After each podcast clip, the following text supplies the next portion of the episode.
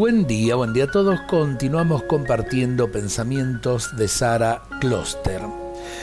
Continuamos pensando en Dios, en su gran amor por cada uno de nosotros. Y no solo en eso, sino en lo que Dios quiere de nosotros. ¿Y cuál será su voluntad? Creo que lo sabemos muy bien porque Jesús en sus enseñanzas nos invita de manera constante a amar y nos presenta muchas formas de expresar ese amor.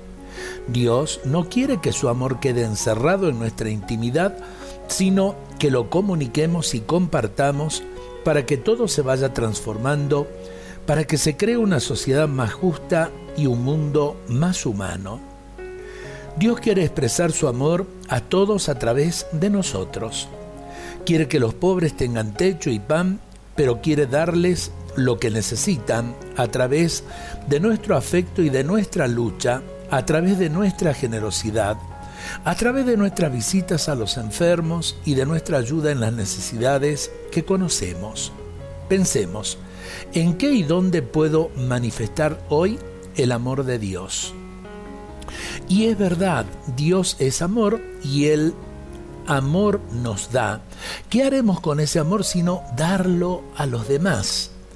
El amor de Dios no está para ser guardado mezquinamente en nuestros corazones. Es como una fruta hermosa que no la quiero compartir, la guardo y se va a terminar pudriendo. Y bueno, con el amor de Dios pasa lo mismo.